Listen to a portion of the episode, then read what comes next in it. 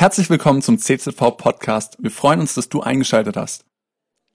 Ja, guten Morgen und herzlich willkommen auch von meiner Seite nochmal. Mein Name ist Samuel Schmidt und ich darf heute die Predigt hier halten. Und wie geht's euch? Super, das hört sich sehr gut an. Diese Woche hatte meine Stimme mal ein bisschen Probleme, aber ihr könnt mich heute Morgen hören und das ist wichtig. Danke, Jesus. Ja, heute Morgen, da habe ich euch eine Schatzkiste mitgebracht hier. Ich stelle sie mal hoch.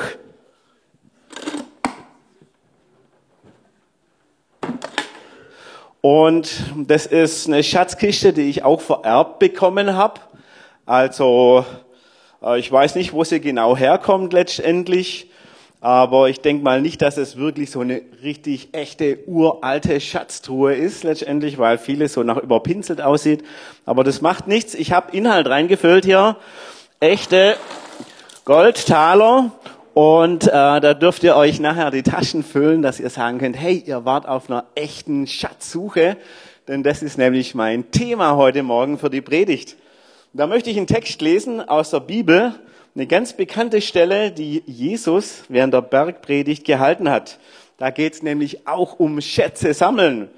Und die Stelle steht in Matthäus 6, Vers 19. Ich lese mal. Und ihr sollt euch nicht Schätze sammeln auf Erden, wo Motten und Rost sie fressen und wo Diebe einbrechen und stehlen. Sammelt euch aber Schätze im Himmel, wo weder Motten noch Rost sie fressen und wo Diebe nicht einbrechen und stehlen. Denn wo dein Schatz ist, da ist auch dein Herz. Ich möchte nochmal beten. Danke, Jesus, dass du heute Morgen da bist und das ist das Allerwichtigste und dass du uns das Wort aufschlägst und dass wir das verstehen und dass du derjenige bist, der zu uns spricht. Ich danke dir von ganzem Herzen. Amen. Ja, vielleicht mal kurz ein bisschen zum Zusammenhang oder für die Stelle. Ähm, oft wird diese Stelle hier missverstanden oder missinterpretiert. Da wird nämlich oft behauptet, ja, Jesus ist gegen Geld oder Arbeit, die lenkt uns von Gott ab. Aber das stimmt nicht, denn wenn wir den Zusammenhang lesen in der in Matthäus 6, dann sehen wir ganz schnell, um was es wirklich geht. Es geht nämlich Jesus darum, dass wir uns keine Sorgen machen sollen. Um das Sorgen ging es an dieser Stelle. Und wenn Jesus hier von Motten und Rost spricht, dann ähm, meint er Folgendes letztendlich, dass die unseren irdischen Schätzen gefährlich werden kennen, können. Und das ist laut so äh, laut Luther übersetzt letztendlich. Aber andere Übersetzer, die übersetzen zum Beispiel mit Motten und Fraß. Fraß war wahrscheinlich auch ein Insekt, ein Holzwurm oder sowas ähnliches, der sich praktisch in diese Truhe eingraben konnte oder in so eine Schatztruhe eingraben konnte und dann auch dem Schatz gefährlich werden kann. Damals gab es ja keine Kleiderschränke, so wie bei uns heute letztendlich. Da hat man die Kleider in genau solchen Truhen im Haus gelagert. Und manchmal hat man vielleicht auch einen Schatz mit drin versteckt, letztendlich in diesen Truhen und hat da eben seinen Wert drin gehalten. Und deshalb sagt Jesus, hey, wenn man so eine Truhe hat letztendlich oder wenn man da seinen Schatz drin lagert, da kann, können Motten kommen, da kann der Fresser kommen, also diese, dieser Holzwurm, was auch immer, und da kann es unserem Schatz gefährlich werden. Ganz zu schweigen von den Dieben, die sich da durch diese Lehmwände eingraben konnten und an den Schatz rangekommen sind.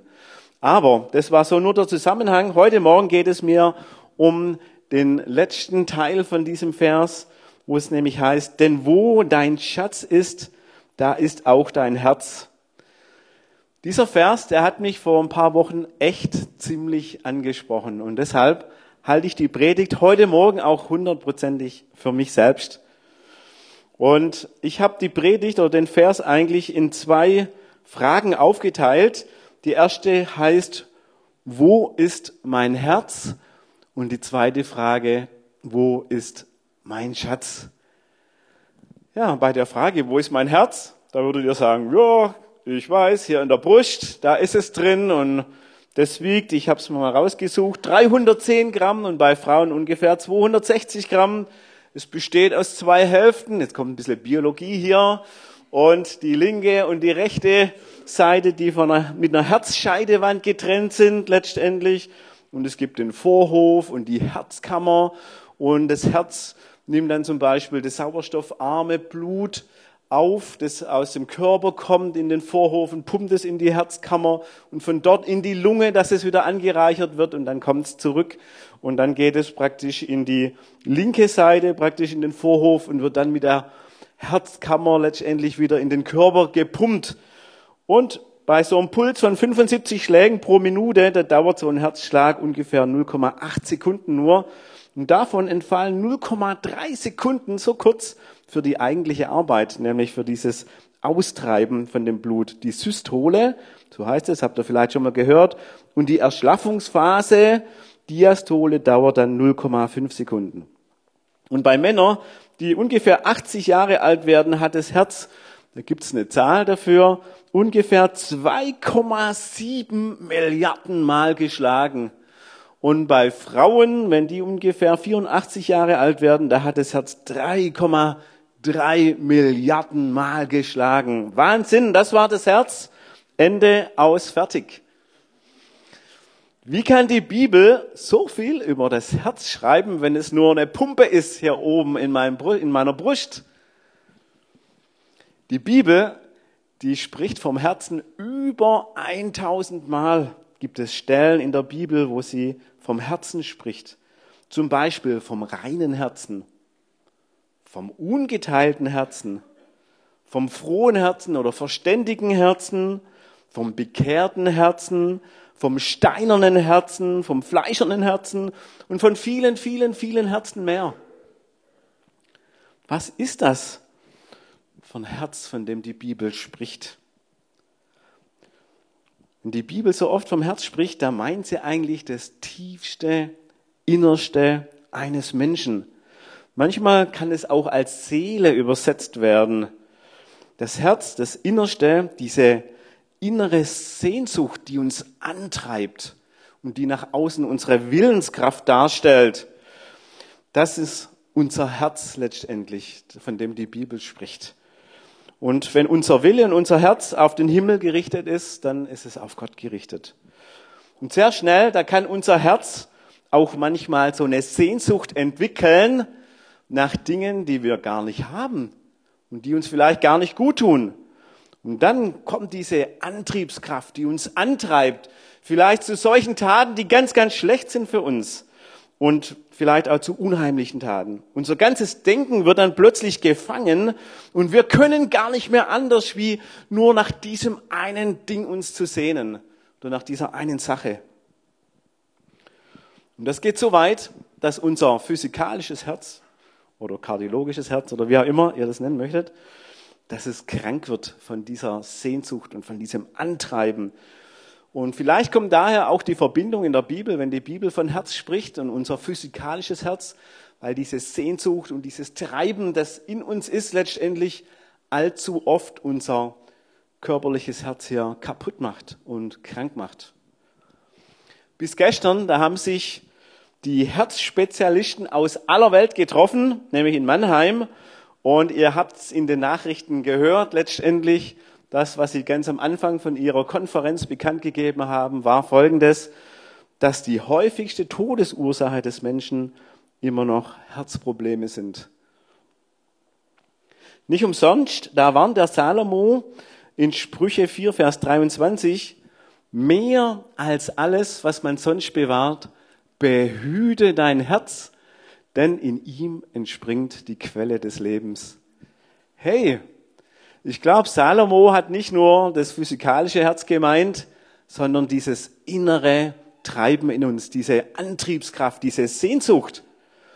An was kann sich denn unser Herz so hängen im Leben? Was kann denn für unser Herz so eine Sucht oder so eine Sehnsucht werden, dass es Dinge gibt? Und vielleicht ist es das, wo Jesus spricht, dass es unser Herz sich an solche Schätze hängt, an Dinge, die hier auf der Erde sind, wo sich unser Treiben und unser ganzes Leben nur noch um diese Dinge dreht. Und klar, wenn wir diesen Zusammenhang lesen, da geht es zum Beispiel um Kleider. Aber Kleider sind ganz wichtig. Die brauchen wir zum Leben letztendlich, aber es könnte auch eine Gefahr werden. Vorgestern, da kam Tim zu meiner Frau und hat seine neuesten Bestellungen präsentiert und gezeigt, was er alles sich erworben hat hier. So Tim, verzeih mir. Aber dann hat mich meine Frau plötzlich angeguckt und gesagt, so bin ich früher rumgelaufen, also ich. Und als sie in mein Leben trat, hat sich dann meine Kleidermode radikal verändert. Also, ihr seht, heute bin ich anständig angezogen. Aber Kleider, klar, die brauchen wir ja zum Leben letztendlich, das ist wichtig, aber es kann sich da auch eine Sucht entwickeln letztendlich, dass wir denken, wir brauchen immer die neueste Mode, um überhaupt noch auf die Straße rauszukönnen. Wir müssen immer einkaufen. So eine Kaufsucht kann sich da entwickeln aus dem Ganzen. Aber was gibt's denn noch alles für Dinge, wo sich unser Herz hängen kann, so diese Sehnsucht, die sich unser, in unser Herz legen kann? Zum Beispiel, ja, es dreht sich alles nur noch um das neue Auto, das ich unbedingt vielleicht haben will oder haben muss. Oder ist es vielleicht das Handy, das ich Tag und Nacht in der Hand habe, weil ich irgendwelche Nachrichten schreiben will oder die neuesten Apps installieren. Ich weiß noch, mein Handy ist zwar jetzt ein Jahr alt, aber ich habe damals gleich eine Hülle gekauft und ein Panzerglas-Schutzfolie, so nennt sich das Ding mit dem, dass ja nichts passiert, das darf ja nicht kaputt gehen, dieses Handy und keinen Kratzer kriegen. Und es hat den Nachteil, dass ich jetzt mal nicht mehr richtig tippen kann, letztendlich. Aber so sorgt man sich dann um irgendwelche Dinge im Leben. Was gibt's noch? Vielleicht hast du dir einen Computer gekauft und gesagt, den brauche ich für die Schule und plötzlich merkst du, dass du nicht mehr wegkommst von dem Ding, weil du immer spielen musst, irgendwelche Games ausführen, was auch immer, oder es lenkt dich ab, es führt dich vielleicht ins Internet zu irgendwelchen Seiten, wo du spürst, die sind echt nicht gut für dich und das sind düstere Seiten. Es gibt noch mehr Dinge, die uns ablenken können. Es gibt vielleicht die Sucht nach Geld, die unser Herz gefangen nimmt.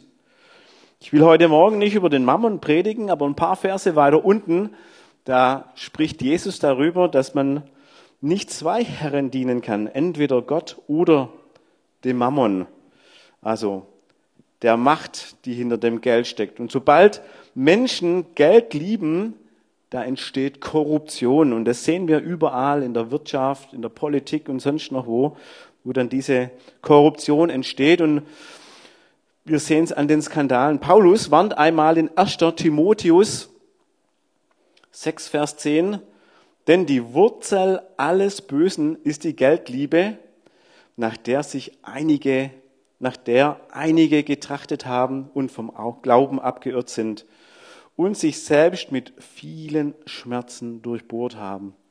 Diese Schmerzen, die können wir uns sparen.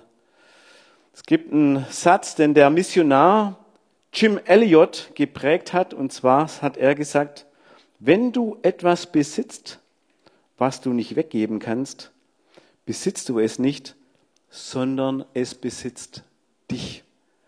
Und das ist eine ganz klare Wahrheit hier, wo es um Dinge geht in unserem Leben, an die wir unser Herz hängen. Es gibt noch mehr. Es könnte ja auch eine Beziehung sein zu Menschen oder vielleicht auch zu unserem Ehepartner, der diese Beziehung zu Gott plötzlich ablenkt. Es kann auch sein, dass unser Herz manchmal fremdgesteuert ist, zum Beispiel durch Hormone in dem Fall. Und ich wurde vor kurzem mal gefragt von meinen Brüdern, von meinen jungen Brüdern, hey, wie habe ich denn meine Frau kennengelernt? Und ich durfte ihnen die, die intimste Love Story der Welt erzählen. Allerdings habe ich den Schluss nicht erzählt und da geht es nämlich auch um das Herz, letztendlich, was mit unserem Herz passieren kann. Und deshalb habe ich gedacht, ich erzähle euch heute Morgen die Geschichte nochmal, aber ganz in Kürze letztendlich. Und es ist echt passiert. Es war Sonntagabend, es war Lobpreisabend. Ein Lobpreisabend ist immer gut letztendlich, das haben wir auch. Und wir hatten eine Gruppe aus Geildorf eingeladen. Und als die Sänger dann so auf die Bühne gingen, da habe ich gedacht, ich traue meinen Augen nicht. Da vorne, da stand eine Frau, wunderschön, so schön, wie ich noch keine gesehen hatte. Und als die angefangen haben zu singen, da habe ich gedacht, hey, diese Frau entspricht genau der Traumfrau, die irgendwo in meiner Fantasiewelt lebte. Und ich habe mich sofort verliebt. Und als dann der Gottesdienst aus war, da bin ich dann an ihr vorbeigelaufen und ich habe gesagt, hallo. Und sie sagt, hallo. Und wuh, da hat's geklopft hier. Und ich habe mit ihr ein paar Worte gesprochen und es war wie wenn Engel singen. Also ich war völlig weggedreht. Und als ich dann nach Hause bin, nach Hause getorkelt wie ein Betrunkener, da bin ich heim und habe mich dann im Wohnzimmer in den Sessel fallen lassen und habe gesagt, ich bin verliebt. Und da war meine Schwester und meine Mutter, die sich auch noch angeregt über den Gottesdienst unterhalten haben und die gucken mich an und sagen, was? Du, du hast dich so schnell verliebt, also da kannst du kein Pastor werden. Wer sich so schnell verliebt, das geht einfach nicht. Und das war mir aber da gerade völlig egal in der Situation. Ich war völlig verliebt und mein Kumpel, der hatte eine Spiegelreflexkamera dabei an dem Abend und die habe ich dann genommen und schnell ein paar Bilder geschossen, habe den Film dann zum Fotostudio gebracht und bin jeden Tag hingelaufen, gefragt, wann ist dieser Film endlich entwickelt? Und da war dann das Foto endlich fertig, das habe ich dann mitgenommen auf die Bibelschule, hab's versteckt dort. Erst wo alle Prüfungen vorbei waren, da habe ich es dann genommen, rausgeholt und an die Pinnwand geheftet und habe gebetet, Herr Jesus, wenn diese Frau noch Single ist, wenn ich nach Deutschland komme, dann soll es dein Wille sein. Und um es kurz zu machen, ich bin nach Deutschland und habe dann Kontakt mit Doro aufgenommen und sie war noch Single. Und siehe da, wir haben uns tatsächlich auch befreundet, aber die Freundschaft hielt nur eine einzige Woche und dann war es schon vorbei und ich war am Boden tief zerstört und es haben eine lange Zeit hat gefolgt, wo ich mich neu orientiert habe, Gott gefragt und überlegt und geprüft und gemacht. Aber es hat mich mein Herz nie so angesprochen wie damals. Und nach eineinhalb Jahren rummachen bin ich dann sonntags morgens zu einem Entschluss gekommen, ich werde einen neuen Bund mit Jesus schließen. Und ich bin in den Gottesdienst rein und habe immer nur noch Folgendes gebetet. Ich habe gesagt, Jesus, du und ich. Du und ich und sonst niemand zwischen uns. Das war mein Gebet an diesem Sonntagmorgen im Gottesdienst. Du und ich und sonst niemand mehr in unserem Leben.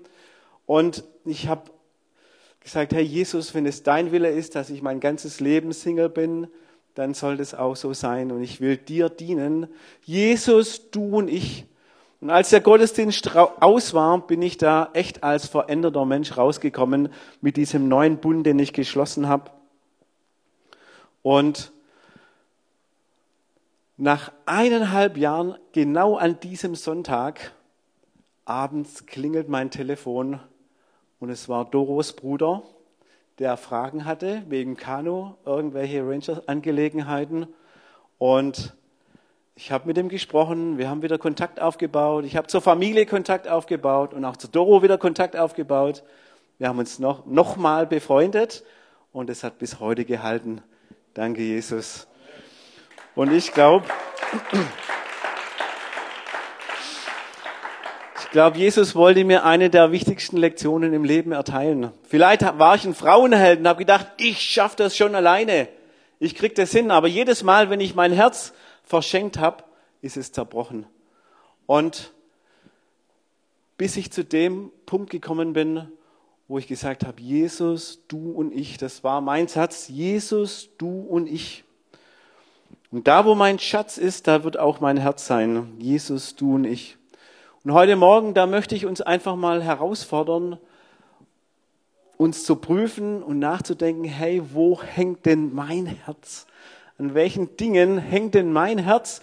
Was beschäftigt mich denn, was mich so von Jesus ablenkt, von Jesus und seiner Liebe? Gibt es Dinge in meinem Leben, die mich von Jesus ablenken? Sind es vielleicht Sorgen, die mich erdrücken, die mich wirklich mir das Leben schwer machen? Jesus sagt mal ein paar Verse weiter unten in Matthäus 6, 33, trachtet zuerst nach dem Reich Gottes und nach seiner Gerechtigkeit so wird euch alles andere zufallen. Habe ich es jetzt richtig gelesen? Nee, habe ich nicht richtig gelesen. Ich habe das früher immer so gelesen. Da wird euch alles andere zufallen. Hey, Reich Gottes an erster Stelle und ich brauche mich im Leben nicht mehr anstrengen. Alles andere kommt von alleine, das Geld, der Partner und so weiter. Aber das steht hier wirklich gar nicht, sondern hier steht, das alles zufallen. So wird euch das alles zufallen. Und wenn wir die Zusammenhang lesen in der Bibel, dann sehen wir, hier geht es um die wichtigsten Dinge, die wir im Leben haben, um die Grundversorgung. Aber Schätze sammeln geht eigentlich über die Grundversorgung hinaus. Denn wo dein Schatz ist, da ist auch dein Herz. Was hat mich an dieser Bibelstelle so brutal bewegt? Nämlich, hier geht ganz klar hervor, dass ich derjenige bin. Ich, Samuel Schmidt, ich entscheide, wo ich meinen Schatz platziere, wo ich mein Herz hinhänge oder anhänge. Sind es die irdischen Dinge, die mich ständig bewegen, belasten, Sorgen machen? Oder ist es Jesus? Wo, wo platziere ich meinen Schatz? Den kann ich auch direkt zum Kreuz führen und sagen, Herr Jesus, du bist mein Schatz. Ich will bei dir bleiben. Ich will dich, Jesus, in mein Leben einladen. Und dazu möchte ich heute Morgen uns echt ermutigen, nachzudenken, hey, was ist in unser Leben oder welchen Schatz haben wir in unserem Leben, der uns festhält? Und ich entscheide mich, hey, ich bin derjenige, der sagt, hey, will ich die Bibel lesen oder bin ich heute zu bequem dazu? Oder wie komme ich in den Gottesdienst rein heute Morgen? Will ich auch wieder so rausgehen oder will ich sagen, hey Jesus, ich will dich mitnehmen heute Morgen. Ich will verändert hier rausgehen. Ich bin derjenige, wo entscheidet, hey, stehe ich morgens auf und habe stille Zeit mit Jesus? Oder will ich im Bett bleiben? Und so oft habe ich mich falsch entschieden. Und da möchte ich heute Morgen Buße tun und deshalb halte ich mir die Predigt auch selber, weil ich hier an der Stelle so oft versagt habe. Aber Jesus ist heute Morgen da und er vergibt uns unsere Schuld. Und ich möchte uns einladen, dass wir sagen, hey Jesus, ich möchte dir mein Herz ganz neu geben heute Morgen.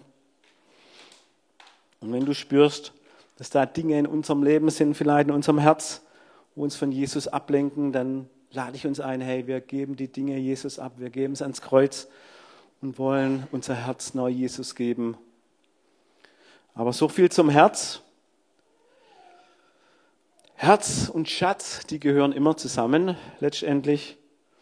Und deshalb die Frage, wo ist mein Schatz? Wo ist mein Schatz? Im Bürgergesetzbuch, Paragraph 984, da wird genau definiert, was ein Schatz ist. So, und das lese ich euch mal vor. Eine bewegliche Sache, die so lange verborgen war, bis sich der Eigentümer nicht mehr ermitteln lässt. Okay, vielleicht habt ihr ja schon einen Schatz gefunden, aber ja, für den modernen Menschen, der immer noch auf Schatzsuche ist sozusagen, gibt es auch eine moderne Form von Schatzsuche. Das ist ein Hobby oder eine Sportart oder was auch immer. Das nennt sich Geocaching und dafür gibt es eine App, wo euch eine Schatzkarte anzeigt und da seht ihr dann ganz viele Schätze und diese Schatzkarte oder eben diese, der Kompass, wo da möglich ist, die führen euch ganz nah bis zum Schatz, vielleicht ungefähr bis drei Meter Abstand. Und dann müssen wir uns selber anstrengen und den Schatz voll suchen, nachdenken, wo könnte der versteckt sein, bis wir beim Schatz sind und den auch meistens finden. Früher, da kannte ich mal einen Mann, der hat mir erzählt, dass er hin und wieder Goldmünzen einkauft und die dann in seinem Haus an einem ganz geheimen Ort versteckt. Und wenn er später mal dann in Rente kommt, dann wird er diese Münzen suchen gehen und damit seine Rente aufbessern. Ich hoffe nur, dass der Mann eine gute Schatzkarte angelegt hat. Aber das Volk Israel, das hat auch mal so eine Schatzkarte angelegt. Zwar nicht von einem Schatz, wo irgendwo begraben war, sondern von einem Wunder Gottes, was das Volk Israel erlebt hat. Israel, als die nämlich aus Ägypten ausgezogen sind, da sind sie ja schon mal trockenen Fußes durch das Rote Meer gelaufen und sind weitergekommen durch die Wüste und jetzt standen sie nochmal vor der gleichen Herausforderung, da nämlich über den Jordan zu gehen, ein Fluss, der auch groß war letztendlich und da mussten zigtausend Israeliten rüber auf die andere Seite um in das verheißene Land zu kommen. Und ihr neuer Anführer, der Josua, der hatte klare Anweisungen von Gott. Und er schickt die Priester mit der Bundeslade zuerst ins Wasser. Und als die Priester ihren Fuß ins Wasser setzen wollten, da weicht plötzlich das Wasser zurück. Und die Priester, die gingen in die Mitte von dem Fluss und das ganze Wasser ist abgelaufen und das andere Wasser ist zurückgewichen. Und so sind die den ganzen Tag im Fluss gestanden mit der Bundeslade, bis alle zigtausend Israeliten über diesen Jordan gegangen sind und trockenen Fußes drüben angekommen sind. Und die hatten schon Respekt vor dieser Überquerung, weil wenn wir den Text lesen, dann lesen wir, dass die richtig schnell rübergegangen sind sozusagen. Die haben sich da keine Zeit gelassen. Aber dem Josua, dem war Folgendes wichtig, nämlich eine Schatzkarte anzulegen von dem Wunder, das da passiert ist. Und er gibt eine klare Anweisung hier in Josua 4, Vers 5, und das lese ich mal. Und Josua sprach zu ihnen, geht hinüber vor der Lade des Herrn eures Gottes mitten in den Jordan und ein jeder hebe einen Stein auf seine Schulter nach der Zahl der Stämme Israels, damit sie ein Zeichen seien unter euch, wenn eure Kinder später einmal fragen, was bedeuten diese Steine, dann sollt ihr sagen, weil das Wasser des Jordan weggeflossen ist vor der Lade des Bundes des Herrn und als sie durch den Jordan ging, sollten diese Steine für immer, äh, sollten die Steine für die Israeliten ein ewiges Andenken sein. Ein ewiges Andenken an die Wunder, die Gott getan hat. Und wie viele Wunder passieren bei uns, in unserer Gemeinde, und wir haben sie schon wieder vergessen. Wie viele Wunder. Vielleicht sollten wir auch so eine Schatzkarte anlegen von den Wundern, die wir erlebt haben mit Jesus. Und wir hatten letzte Woche die Impulswoche letztendlich und da haben wir auch Wunder erlebt. Hier haben wir so viele Karten zurückbekommen von den Wundern letztendlich, die passiert sind und von den Sachen und das sind Zeugnisse letztendlich, die davon berichten. Und wer hat, wer hat Heilung erlebt von euch? Wer hat Heilung erlebt? Ich habe selber auch Heilung erlebt letzte Woche und so schnell ist es wieder vergessen in unserem Leben. Wir denken gar nicht mehr, wie groß Gott ist und wie er sich in unserem Leben offenbart hat. Und vielleicht kommt der Teufel und sagt, ach ja, war vielleicht gar nicht so schlimm und wart mal ab, das wird schon wieder irgendwie anders werden mit dir. Aber da widerstehe ich dem Teufel und er muss von uns fliehen. Hey, wir dürfen dem Teufel widerstehen und wir dürfen Jesus groß machen. Er tut Wunder in unserem Leben und wir dürfen das aufzeichnen und dürfen das auch nicht vergessen, was er getan hat. Wenn Jesus von Schätze im Himmel spricht, dann weiß er auch, dass seine Zuhörer an ein Leben nach dem Tod glauben, nämlich an ein Leben im Himmel, wo man Schätze haben kann. Und er spricht auch nicht von, einer, von einem Schatz sozusagen, sondern Mehrzahl von Schätze. Was sind das für Schätze, die man da sammeln kann? Und ein Schatz ist ganz klar, ist unser Jesus hey, wenn wir ihn als unseren Retter, unser Erlöser annehmen hier in unserem Herz, was sagt die Bibel dann? Dann sind wir vor ihm treu und gerecht, untadelig. Und da gibt es eine Stelle in Kolosser 1, Vers 22. Er hat nun versöhnt durch seinen sterblichen Leib, durch seinen Tod, auf dass er euch heilig und makellos und untadelig vor sein Angesicht stellte. Hey, wir dürfen durch den Tod Jesu und durch das, dass wir ihn annehmen als unseren Erlöser vor Jesus heilig, untadelig und makellos stehen in Ewigkeit. Aber das heißt nicht, dass wir mit unserem Leben warten müssen bis in Ewigkeit, dass wir von diesem Schatz mal profitieren und genießen können. Dieser Schatz im Himmel, der steht uns heute schon zur Verfügung. Von dem können wir profitieren. Martin Luther, der diese 95 Thesen an die Kirche schlägt, da steht einmal in einer These, dass dieser Schatz das Evangelium ist und die Gnade Gottes, die uns heute Morgen schon zur Verfügung steht, die Gnade Gottes. Diesen Schatz, den können wir auch nicht selber erarbeiten und verdienen, denn Jesus, der möchte uns heute Morgen diesen Schatz austeilen. Es gibt nur eine einzige Sache, dass ich diesen Schatz empfangen kann. Ich muss mich entscheiden. Es ist eine Entscheidung, die ich treffen muss. Ich muss mich entscheiden, Herr Jesus, lass ich mich von dir verändern, lass ich mich einladen von Jesus, lass ich mich rufen von Jesus und er wird uns einladen. Und egal, was wir gemacht haben, wo wir herkommen, was auch immer, Gott, der, der hat uns untadelig und heilig gemacht und der vergibt uns unsere Sünden. 1. Johannes 1, Vers 9. Wenn wir unsere Sünden bekennen, dann ist er treu und gerecht, dass er unsere Sünden vergibt. Und es geht noch weiter. Und er reinigt uns von aller Ungerechtigkeit, von aller Ungerechtigkeit. Und wer diesen Schatz empfangen hat, dem sein Leben verändert sich. Dessen Leben verändert sich. Der fängt plötzlich an, sich neu zu orientieren, nämlich nicht mehr an diesen irdischen Dingen, die vergänglich sind, sondern er ändert sich, wohin er sich investiert und was er tun will. Er fängt an, für Gott zu leben. Und plötzlich kommen Früchte aus unserem Leben hervor, die vorher nicht da waren. Früchte, die einen Wert haben in alle Ewigkeit. Und Paulus, der schreibt mal, dass unsere Taten, unsere Dinge, die wir tun, dass die beurteilt werden können, ob sie Bestand haben oder nicht. Und er bezeichnet die einmal als Holz, Heu und Stroh, die im Feuer verbrennen und dann ist nichts mehr da. Oder er bezeichnet sie mal als Gold, Silber und Edelstein und die praktisch diesem Feuer standhalten und einen Ewigkeitswert haben.